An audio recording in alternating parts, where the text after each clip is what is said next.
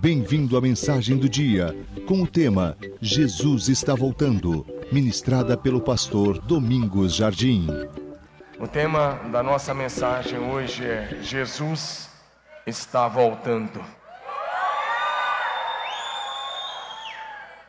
Jesus está voltando. Um tema bastante esquecido pela igreja evangélica brasileira é a igreja de um modo geral. Portanto, agora eu quero convidar você a colocar seu celular no silencioso ou desligar. Porque essa palavra eu desejo ser apenas uma voz. Apenas uma voz. Alertando você para algo que acontecerá em breve. E que você e eu precisamos estar preparados. Diga amém. Apocalipse 22, verso 7, são palavras do Senhor Jesus. Obrigado, gente.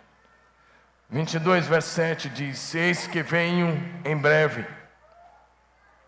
Feliz é aquele que guarda as palavras da profecia deste livro. Versículo 12: Eis que venho em breve.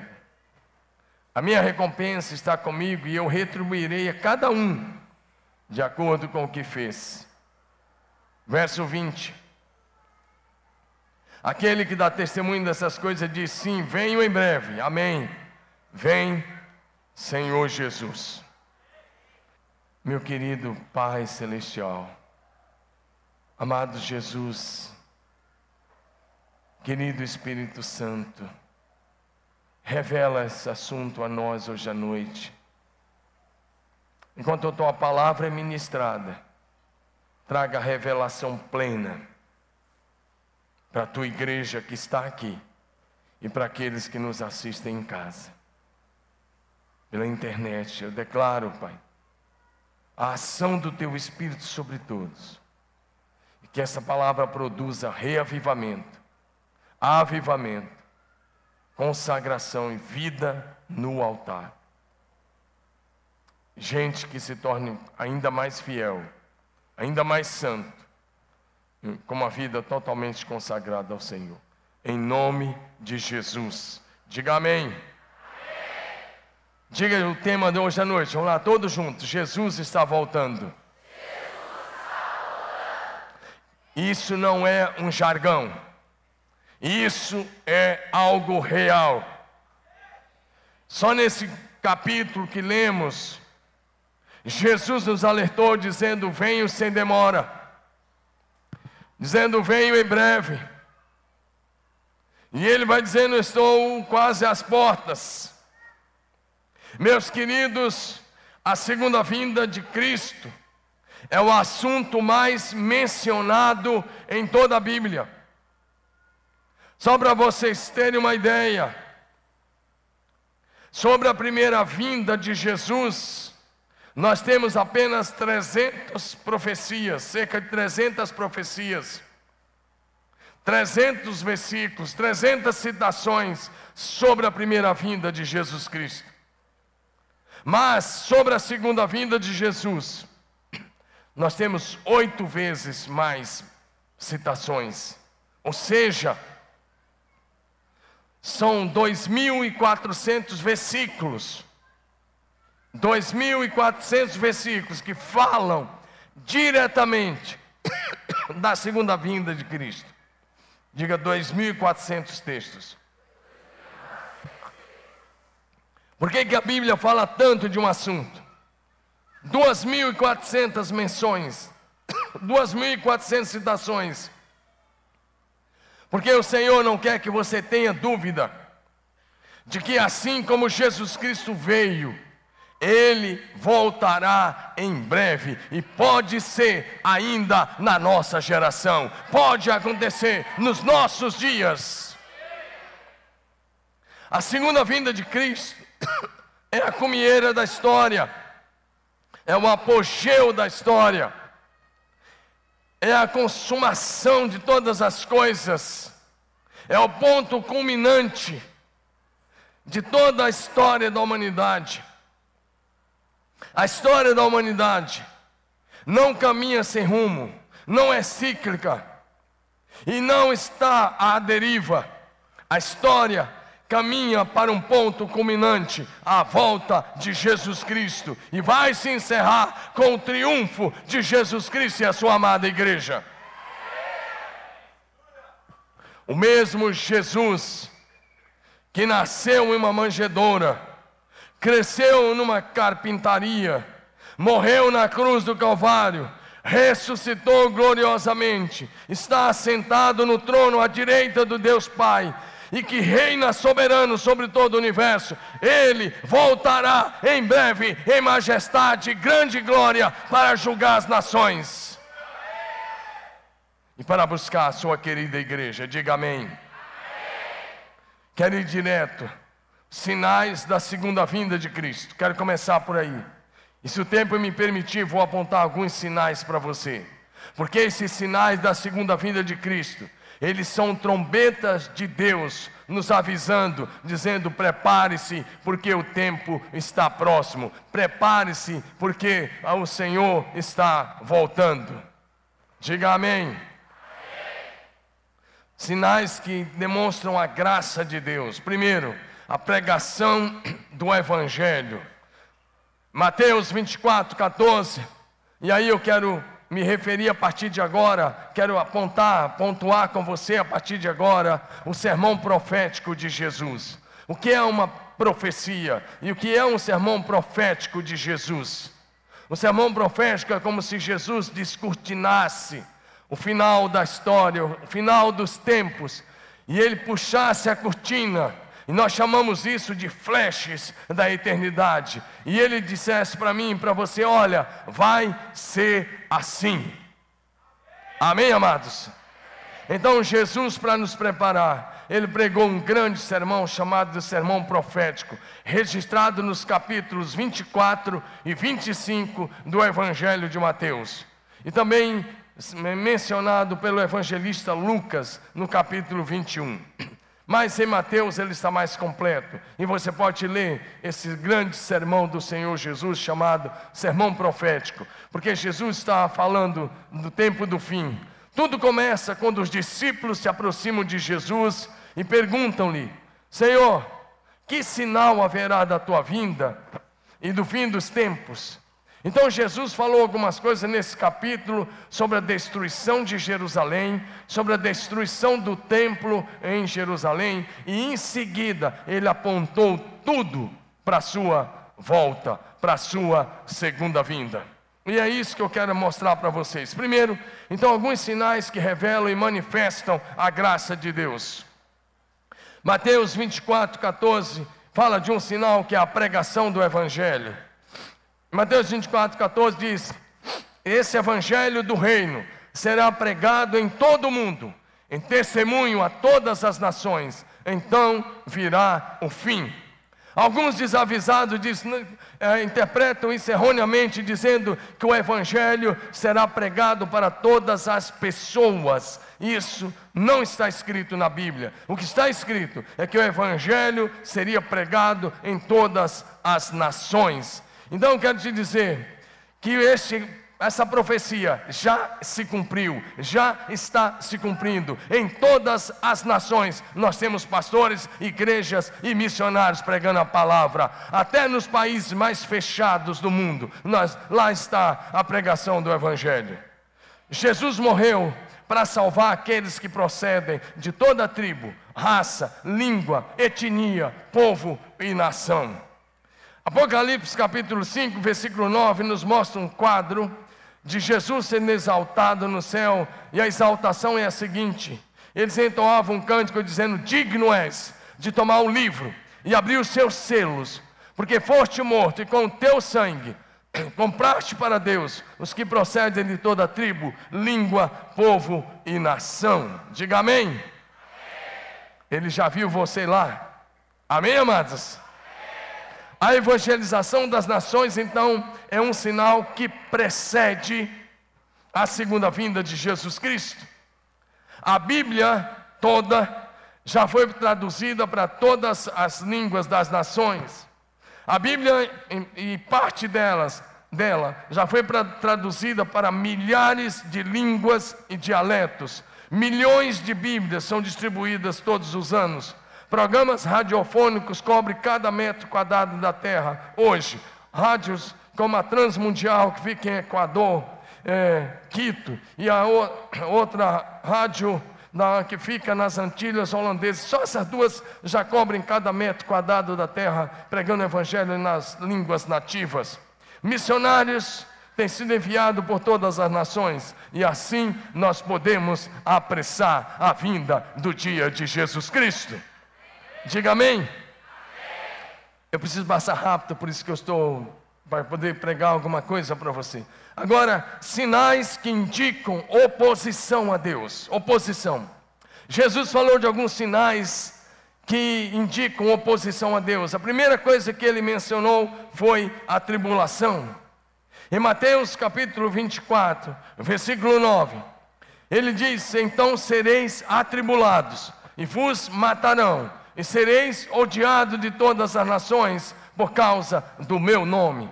O Brasil ainda é um país pacífico, graças a Deus, e a igreja brasileira não sabe o que é perseguição evangélica, mas em muitos outros países da Ásia, do Oriente Médio e até da América existe perseguição evangélica. Países que hoje, países de linha comunista, países islâmicos, eles perseguem e matam os cristãos. Pastores, irmãos nossos, na China, por exemplo, há muitos pastores condenados à prisão perpétua e qual é o crime, pastor? Nenhum, simplesmente a pregação do Evangelho. Pastores, amigos, é, pastores e verdadeiros, homens de Deus, muitos deles estão algemados há mais de 20 anos. A pele já cresceu por cima das algemas, porque eles não ficam apenas presos, mas presos e algemados por causa da pregação do Evangelho de Jesus. A China, que aí é a segunda economia do mundo, é assim que ela trata a igreja verdadeira. Porque Mateus capítulo 24, verso 21 diz: Porque nesse tempo haverá grande tribulação, como desde o princípio do mundo até agora não tem havido e nem jamais haverá. Jesus fala de uma grande tribulação que virá nesse tempo do fim, esse tempo que antecede a sua vinda. Ele fala de um tempo difícil, ou seja, a segunda vinda de Cristo será precedida de um tempo de muita angústia, perseguição e dor. Esse tempo será abreviado por causa de você, por causa do seu filho, por causa do seu discípulo. Olha o que Jesus diz em Mateus 24, 22. Ele diz que ele precisa abreviar esses dias por causa da igreja não tivesse aqueles dias sido abreviados, ninguém seria salvo, mas por causa dos escolhidos, ele diz, ele vai colocar o fim na tribulação, por causa do povo de Deus. E esse fim acontecerá quando, com a volta de Jesus Cristo. A perseguição da igreja tem estado presente em toda a história, desde o início. Lá em Israel, os discípulos começaram a ser perseguidos. O apóstolo Paulo, que se tornou um grande apóstolo, antes ele era um perseguidor. Os judeus perseguiram Jesus. Os judeus perseguiram a igreja, os judaizantes. E depois continua. Por exemplo, é, um homem, um rapaz chamado Nero, um rapaz chamado Nero que subiu ao, ao trono em Roma aos 17 anos de idade. E ele era tão mau, tão maligno, que ele matou a própria mãe, matou a família toda. E dez anos depois que ele estava no poder, aos 27 anos de idade, o Nero mandou tocar fogo na cidade de Roma. E dos 14 bairros principais da cidade de Roma, dez bairros queimaram. E os quatro bairros que não queimaram eram bairros cristãos e judeus. E foi, era o álibi que Nero queria. Então o Nero começou a dizer: foram os cristãos, foram eles, mentira, era ele que tinha queimado, um louco, que tocou fogo na capital do império. E aí, os historiadores dizem que nos arredores de Roma faltaram árvores por, por, causa da quantidade de crucificação de irmãos nossos que derramaram o seu sangue pela fé que abraçaram em Jesus Cristo. Amém?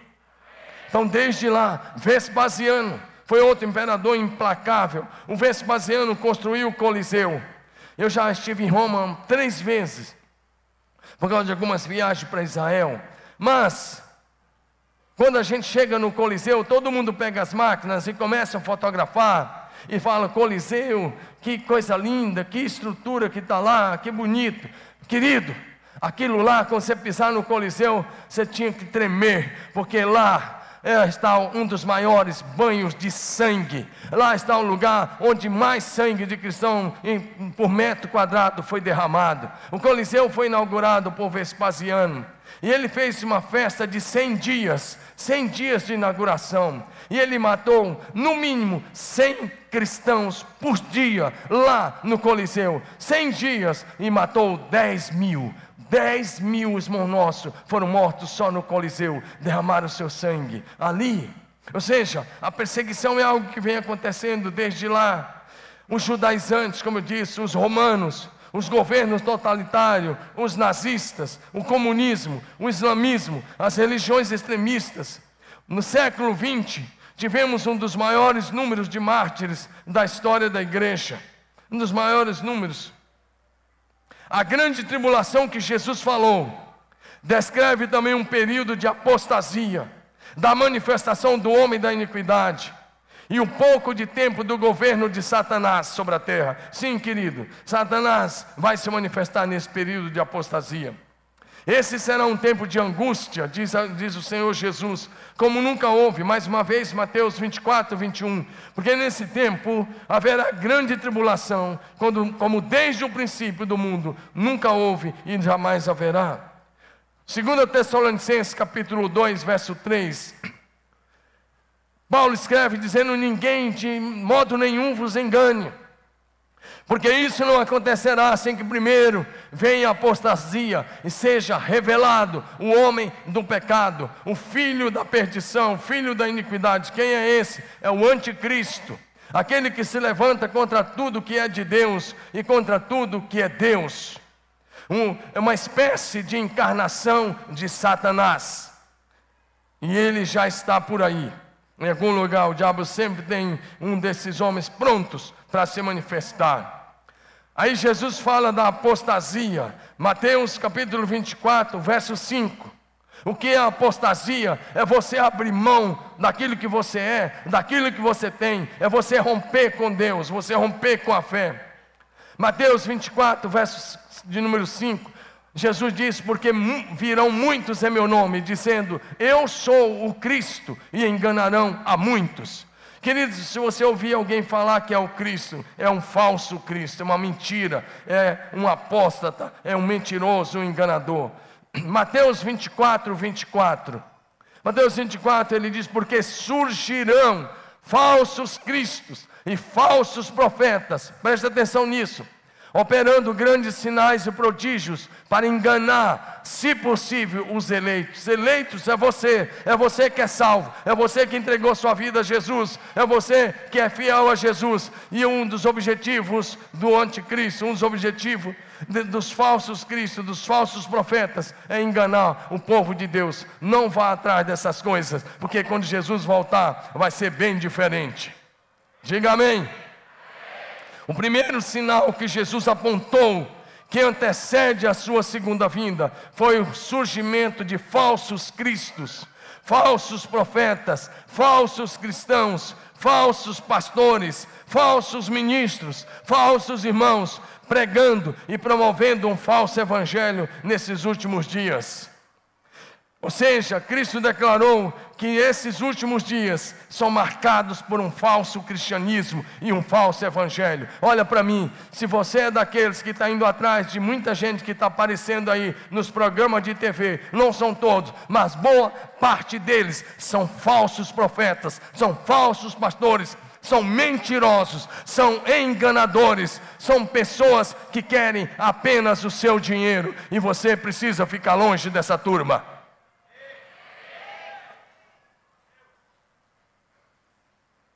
Se é que você quer ter vida com Deus.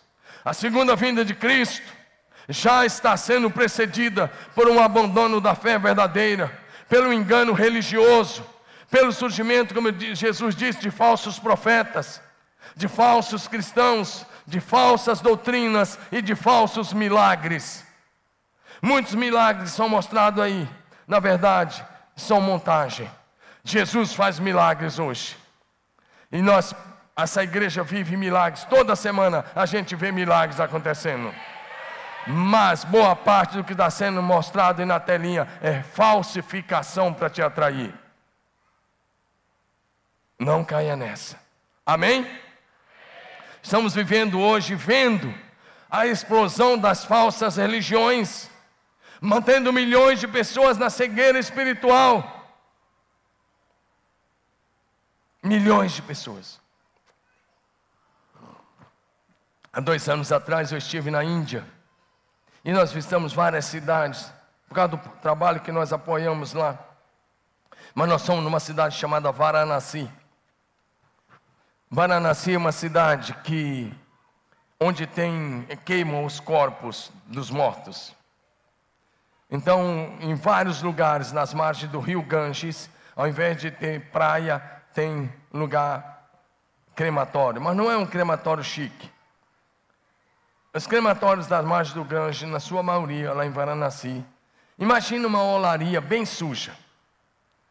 Imagina assim milhares, milhares de toras de lenha, toras de lenha de olaria, não sei se você já viu, que é uma lenha que não é limpa, com casca, aquela coisa.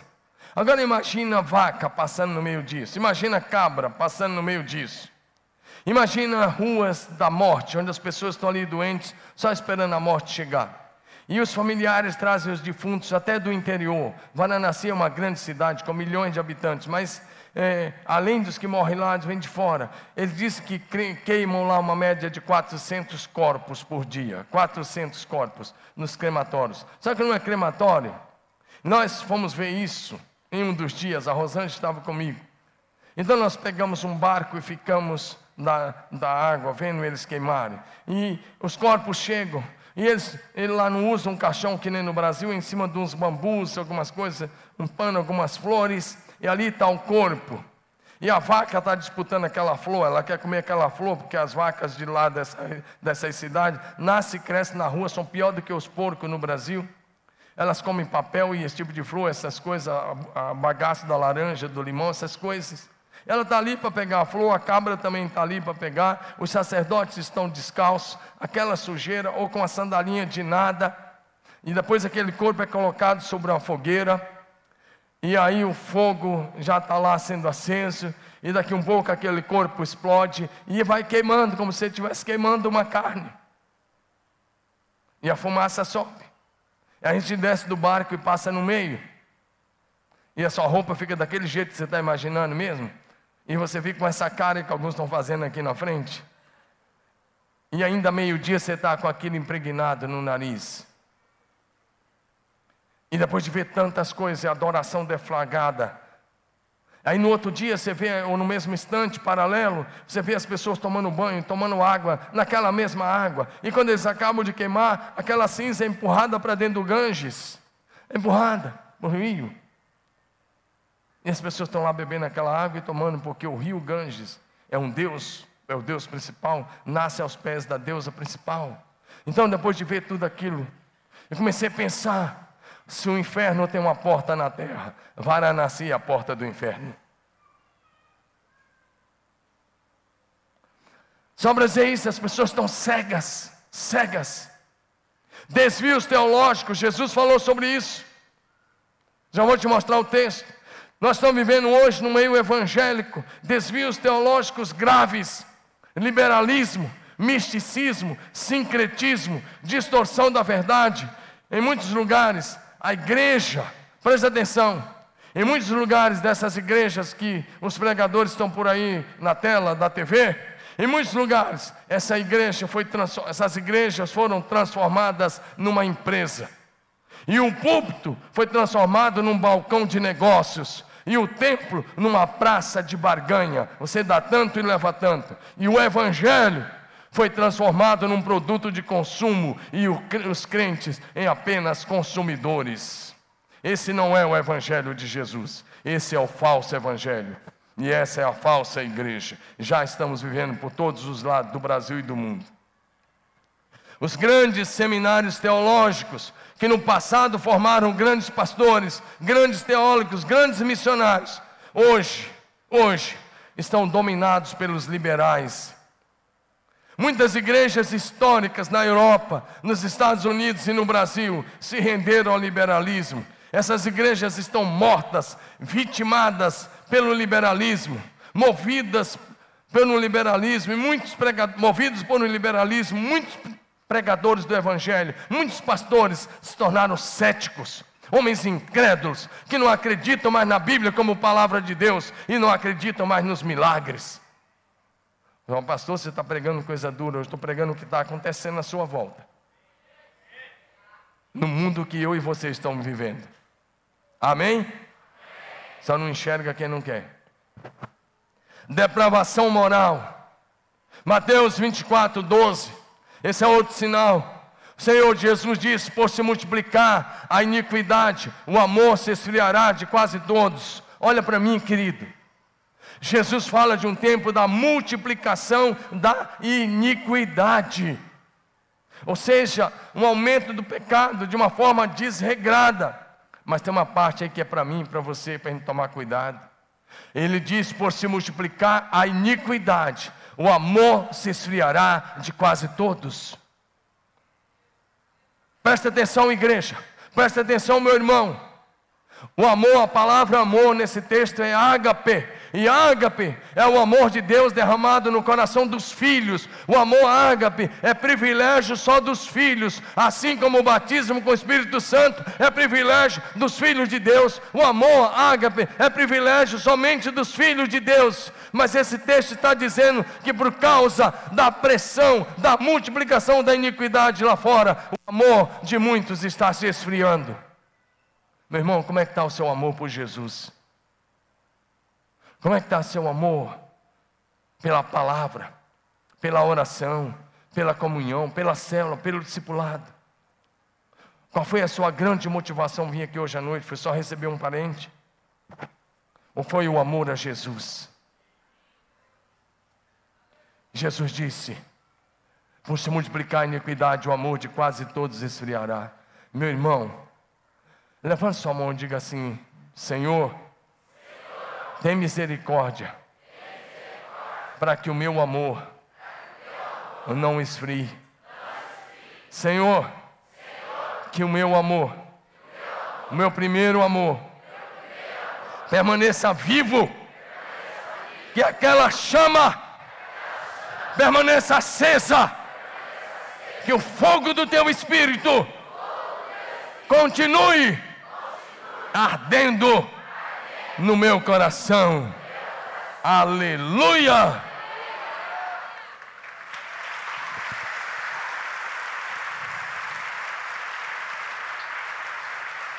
O Senhor Jesus nos alertou dizendo: Olha, a iniquidade vai se multiplicar e o amor de muita gente vai esfriar. Presta atenção nisso. O mundo à nossa volta está sem referência, está perdido, confuso, sem balizas morais, sem norte ético. Estamos assistindo à desintegração da família brasileira. Estamos assistindo no Brasil a falência das instituições, o colapso dos valores morais e espirituais. O índice de infidelidade conjugal é alarmante. O índice de divórcio em muitos lugares já passa dos 50%. 50%. No Brasil ocorre uma média de 750 a 780, 790 mil casamentos por ano. E se não me falha a memória, 2015 tivemos uma média de 350 mil divórcios. 350 mil divórcios. Marília, nossa cidade. Quando começamos a trabalhar com família, o índice de divórcio aqui era 54,5%. Sabe o que isso significa? Que para cada 100 casamentos que acontecem, significa que lá no mesmo fórum, e hoje até no cartório, ocorre 50 divórcios. Esse número tinha baixado para 30 e poucos por cento, mas agora ele voltou a crescer, infelizmente. Mas nós estamos aqui como igreja de Jesus para batalhar pelas famílias, batalhando pelas famílias, ganhando para Jesus, transformando a cidade, porque a cidade só será transformada se as famílias forem transformadas. A depravação da moral, ela pode ser vista em quase todos os lugares.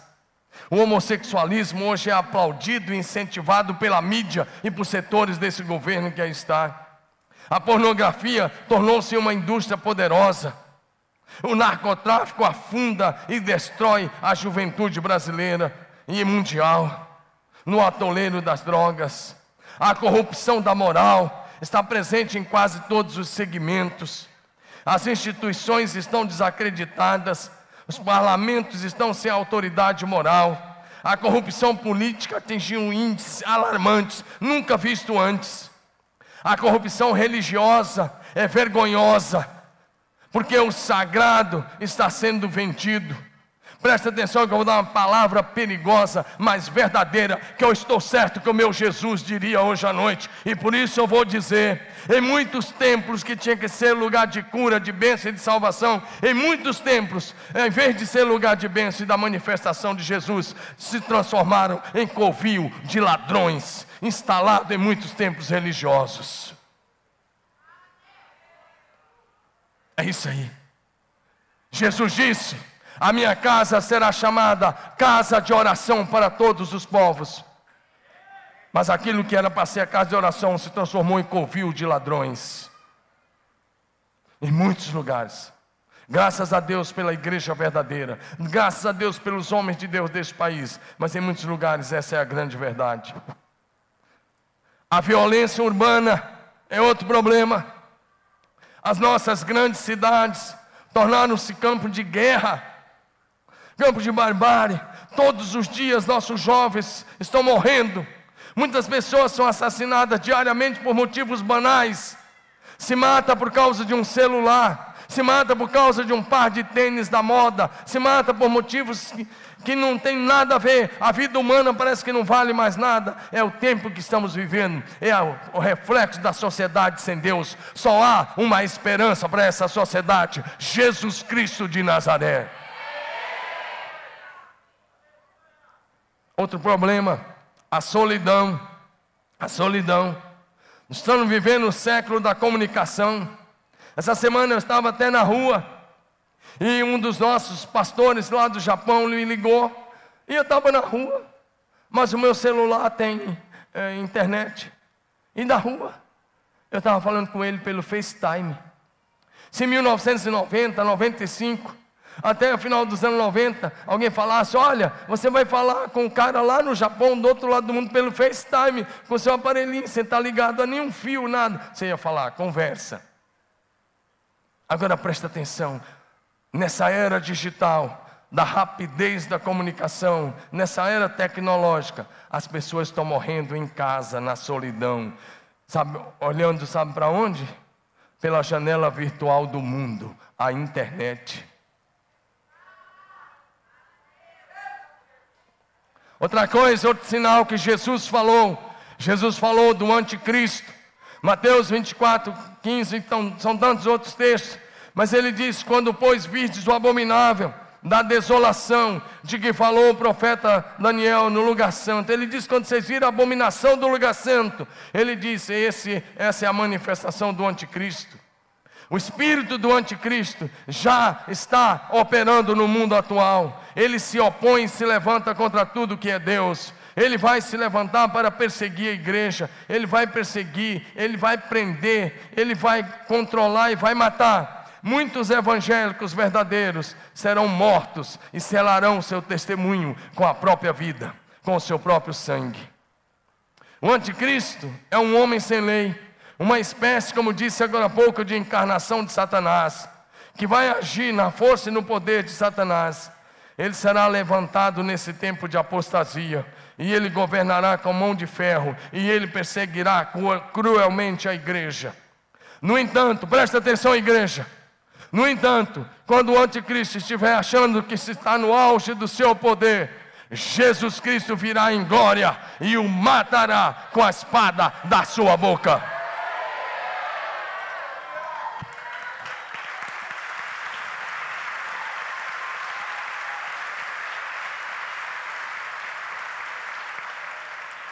Sinais que indicam o juízo divino, as guerras. Mateus capítulo 24, versos 6 e 6, versos verso 6 e 7. Jesus disse: E ouvireis falar de guerras e rumores de guerras. Verde, não vos assusteis, porque é necessário assim acontecer, mas ainda não é o fim porque se levantará nação contra nação, e reino contra reino, e haverá fome e terremotos em vários lugares. Meus amigos, ao longo da história, houve, houveram apenas, para cada ano de paz, 13 anos de guerra. Ouça isso, para cada ano de paz, 13 anos de guerra.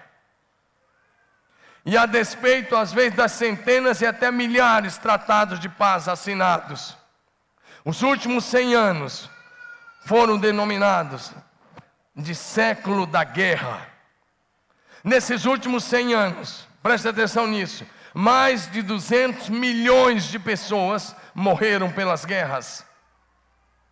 Quase 50% dos cientistas em atividade hoje estão trabalhando em pesquisas de armas de destruição. Quase 40% dos recursos das nações são destinados à pesquisa de fabricação de armas. Ou seja, as nações gastam mais de um trilhão de dólares por ano em armas de guerra. Mais de um trilhão de dólares por ano em armas de guerra. Com esse dinheiro, Poderíamos resolver o problema da fome, do saneamento básico, da saúde pública e moradia do terceiro mundo. O século XX foi batizado de, como século da guerra. Na primeira grande guerra mundial, 1914 a 1918, 30 milhões de pessoas foram mortas. Na Segunda Grande Guerra Mundial, 1939 a 1945, 60 milhões de pessoas foram mortas. E algumas pesquisas chegam a dizer 70 milhões. E nós estamos vivendo hoje novamente, vendo o mundo em pé de guerra. A Guerra Fria voltou, não se engane. Não se engane. De um lado, os Estados Unidos combatem os, ah, os radicais islâmicos, por outro lado, a Rússia apoia o ditador da Síria. A Guerra Fria voltou. E nós hoje estamos falando em armas atômicas, nucleares, químicas, biológicas e até bacteriológicas. Terremotos é outro sinal. Mateus capítulo 24, verso 7. Mais uma vez, ele disse: Levantará nação contra nação e reino contra reino, haverá fome e terremotos em vários lugares. Mateus 24, 29. Logo em seguida, a tribulação daqueles dias, diz Jesus: o sol escurecerá, a lua não dará sua claridade, as estrelas cairão do firmamento e os poderes dos céus serão abalados.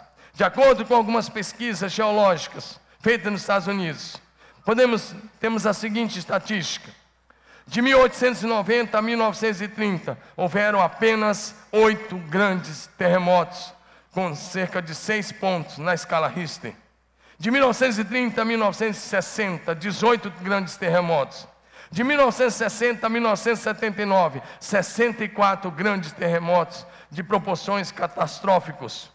De 1980 a 1996, mais de 200 grandes terremotos. De 1997 a 2015, centenas de grandes terremotos. No século XX, houve mais terremotos do que em toda a história da humanidade em 100 anos mais terremotos do que nos milhares de anos da história. Ou seja, o mundo está sendo sacudido por terremotos, maremotos, tufões, furacões e fortes tempestades. Nos últimos anos, nós assistimos os tsunamis na Ásia, na Indonésia, em 2005 para 2006 e muitos outros, outros países ali da Ásia. Depois do Japão, ceifando milhares de vidas. Mas nós olhamos e nós nos, acomodamos apenas com a notícia da mídia. Nós, a mídia vem e diz para a gente a posição científica, dizer não, são as placas tectônicas que apenas se ajustaram, por isso isso aconteceu. Mas Jesus disse: isso é sinal que Ele está voltando. Fomes e epidemias, Mateus 24, 7, ele fala sobre isso. Mas quero destacar, olha o que está em Lucas 21, verso 11. Evangelho de Lucas 21, 11, ele diz: haverá grandes terremotos e epidemias e fome em vários lugares, coisas espantosas e também grandes sinais no céu. A fome, nós sabemos que é um subproduto das guerras. No entanto, a fome hoje mata mais do que as guerras. A fome é o retrato vergonhoso da perversa distribuição de riquezas. A fome hoje no mundo atinge quase 50% da população mundial. Em alguns lugares, preste atenção nessa, em alguns lugares hoje, século 21, as pessoas voltaram a praticar o canibalismo. Eu estive recentemente na Coreia do Sul, vocês sabem disso. Eu cheguei de lá há uma semana e pouco. E eu conversei com amigos meus da Coreia do Sul.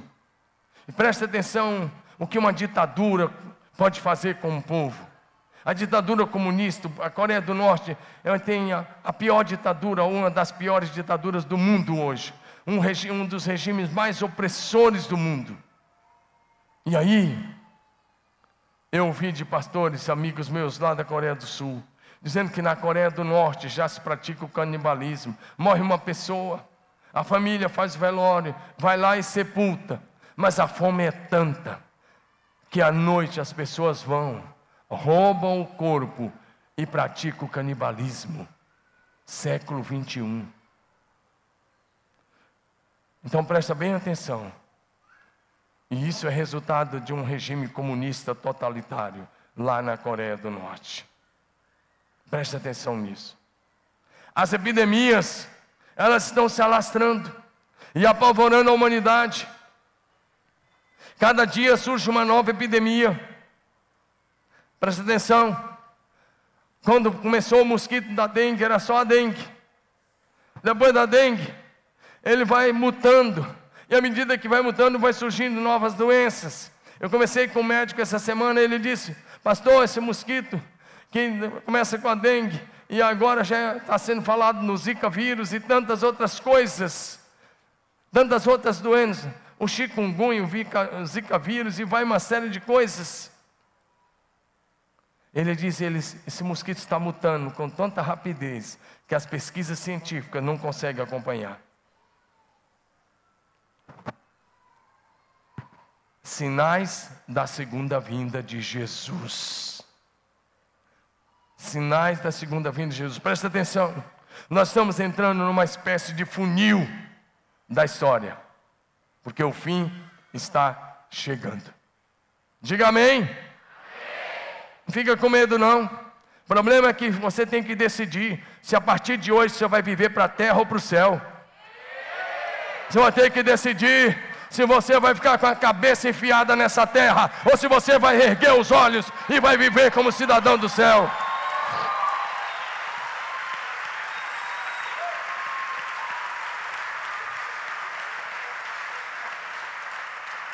Eu vou usar uma ilustraçãozinha, bem simples e até um pouco suja. A primeira parte, mas você tem que decidir se você vai ser como uma minhoca que fica só cavando a terra e aprofundando, se alimentando da terra, ou se você vai ser como uma águia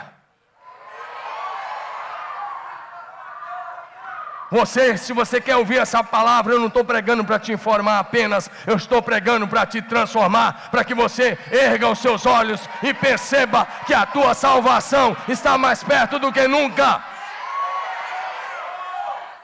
Porque o dia da vinda de Jesus, por favor, não quero que a pessoa pegue as crianças no departamento ainda agora, vai estar tá movimentando aqui. Segura aí, vai ter o momento certo. As coisas têm que acontecer com ordem, tá bom? Aí também. Você tem que decidir isso, olha para mim. Tem que decidir, porque a volta de Jesus vai ser de juízo para os ímpios. Eu quero falar algumas coisas rapidamente, em 10 minutos, sobre a volta de Jesus e eu vou encerrar. Característica da segunda vinda de Jesus: primeiro, será repentina. Diga repentina. Mateus 24, 27 diz: Assim como o relâmpago sai do Oriente e se mostra até o Ocidente, assim será a vinda do Filho do Homem. Já viu como é que é um relâmpago? E aí eu quero te dizer: Jesus está dizendo que ele virá como um relâmpago, é rápido, é como um piscar de olhos. E aí o japonês leva vantagem, porque tem um olhinho mais apertado. A segunda vinda de Cristo pegará a humanidade de surpresa. Sabe por quê? Porque as pessoas estão tão envolvidas com as coisas dessa terra, estão tão envolvidas com as suas atividades, que se esquecem de Deus, que se esquecem de se preparar. Meu irmão, se você sabe que Jesus vai voltar em breve e você não se prepara, você é louco, porque ela te pegará de surpresa. Presta atenção, igreja, olha para mim. Depois que o noivo da igreja voltar, será tarde demais tentar acender a lamparina. Eu estou me referindo à parábola de Jesus, Mateus 25, de 1 a 13. Vou repetir. Depois que o noivo da igreja chegar, será tarde demais para encher as lâmpadas de azeite. Se você quer encher, tem que ser agora. Você quer se preparar? É agora, não é amanhã, começa hoje, começa agora. Meu irmão, você precisa se levantar e ser um homem de Deus, uma mulher de Deus hoje. E quero te dizer mais: só vai subir gente cheia do Espírito Santo. Só vai subir gente que tem o Espírito Santo governando a sua vida. Para de ficar assistindo a série aí deixados para trás. Porque lá você tem segunda chance, e eu estou te dizendo: não haverá segunda chance, não haverá segunda chamada, não haverá, não haverá. Quando Jesus voltar, a porta da graça será lacrada e nunca mais se abrirá. Leia a parábola das dez virgens, Mateus 25, de 1 a 13. As cinco que estavam prontas entraram, as outras que foram tentar comprar azeite, quando voltaram, ele diz: Não conheço vocês. Ou você se prepara agora, ou você vai viver é, eternamente no inferno, onde a única música é pranto e ranger de dentes. Eu quero ser apenas uma voz para te acordar e dizer: levante-se, prepare-se, busque a Deus agora, seja santo, seja puro, viva com lealdade, seja fiel, honre ao Senhor, viva para Jesus agora. A segunda vinda de Jesus será gloriosa, diga gloriosa. Mateus 24, 30. Ele diz: depois da, daquela da tribulação daqueles dias, aparecerá no céu. Ele não vai estar em algum lugar como os falsos cristos, e como os falsos profetas, falsos cristos. Aparecerá no céu o sinal do Filho do Homem. E todos os povos da terra se lamentarão e verão o Filho do Homem vindo sobre as nuvens do céu com poder e muita glória.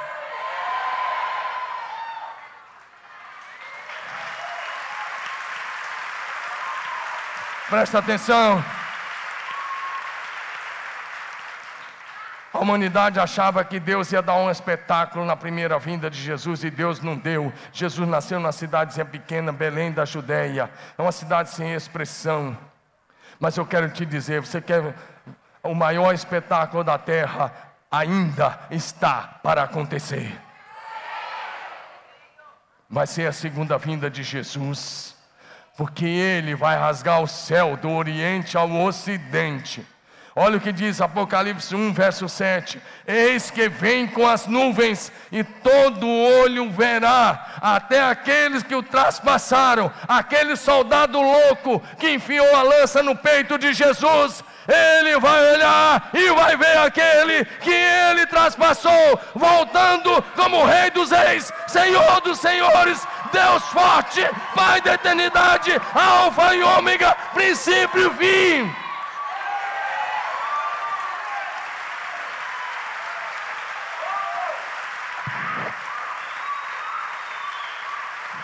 E quando Jesus retornar, ah, os poderosos dessa terra, Há aqueles que acham que não precisam de Jesus, aqueles que brincam de igreja, eles vão correr para se esconder, vão tentar entrar nas cavernas, vão tentar se jogar, vão tentar se suicidar. A Bíblia diz: a morte fugirá deles, porque eles vão ter que encarar o Jesus glorificado, vão ter que encarar o tribunal de Cristo. E aqueles que escaparem do tribunal dos homens, meu querido, você pode fazer coisa errada e pode escapar do tribunal dos homens, mas você não escapará do tribunal de Cristo. Você vai ter que se apresentar diante dele. E aí eu quero encerrar dizendo uma coisa: lá o quadro de Mateus 25 é o seguinte: quando o filho do homem voltar com seus santos anjos, com salvos, com poder e grande glória, imediatamente o seu tribunal será instalado e ele se assentará, e ele vai colocar os perdidos à sua esquerda, os seus anjos já vão fazer a separação. E ele diz que ele vai separar a humanidade. Olha para mim, a humanidade toda estará diante dele, apenas em dois grupos. E ele diz que vai ser como o pastor separa as ovelhas do bode, dos bodes. E ele diz: os bodes à esquerda e as ovelhas à direita. Presta atenção, isso é, ovelha é apenas uma linguagem carinhosa. E bode é uma linguagem ilustrativa. Um dia eu pregava sobre isso, quando eu acabei de si, uma pessoa me perguntou, pastor, os bodes são os maçons? E eu disse também, se nos converter, são também mas se converter, vira ovelha. Tem esperança para todos, amém? Agora presta atenção. Ele vai colocar a humanidade toda vai estar dividida em dois grupos, uma parte à esquerda, os perdidos e à direita. E aí naquele dia, você, meu irmão, você que muita gente não entende, você que seus amigos acham que você está perdendo tempo, você que está investindo tempo na célula, no discipulado, na oração, no estudo da palavra, ouça o que Jesus vai dizer: Bem-vindos, benditos do meu Pai. Vocês possuem por herança o reino que foi preparado desde a fundação do mundo. Bem-vindos, bem-vindos, bem-vindos.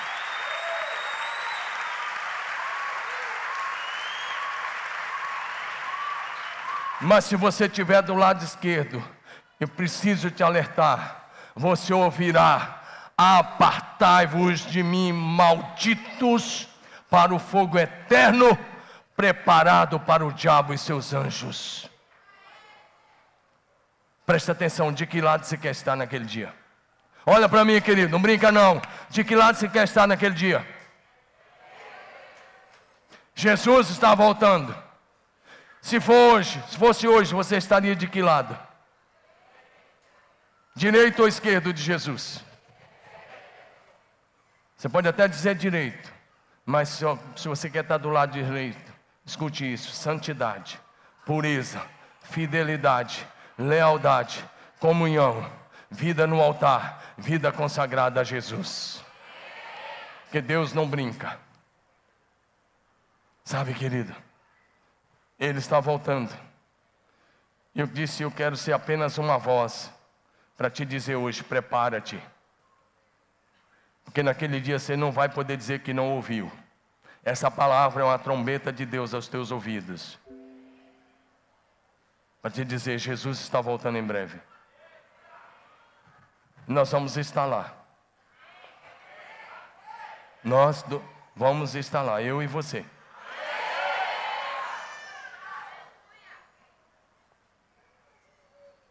Quer um conselho?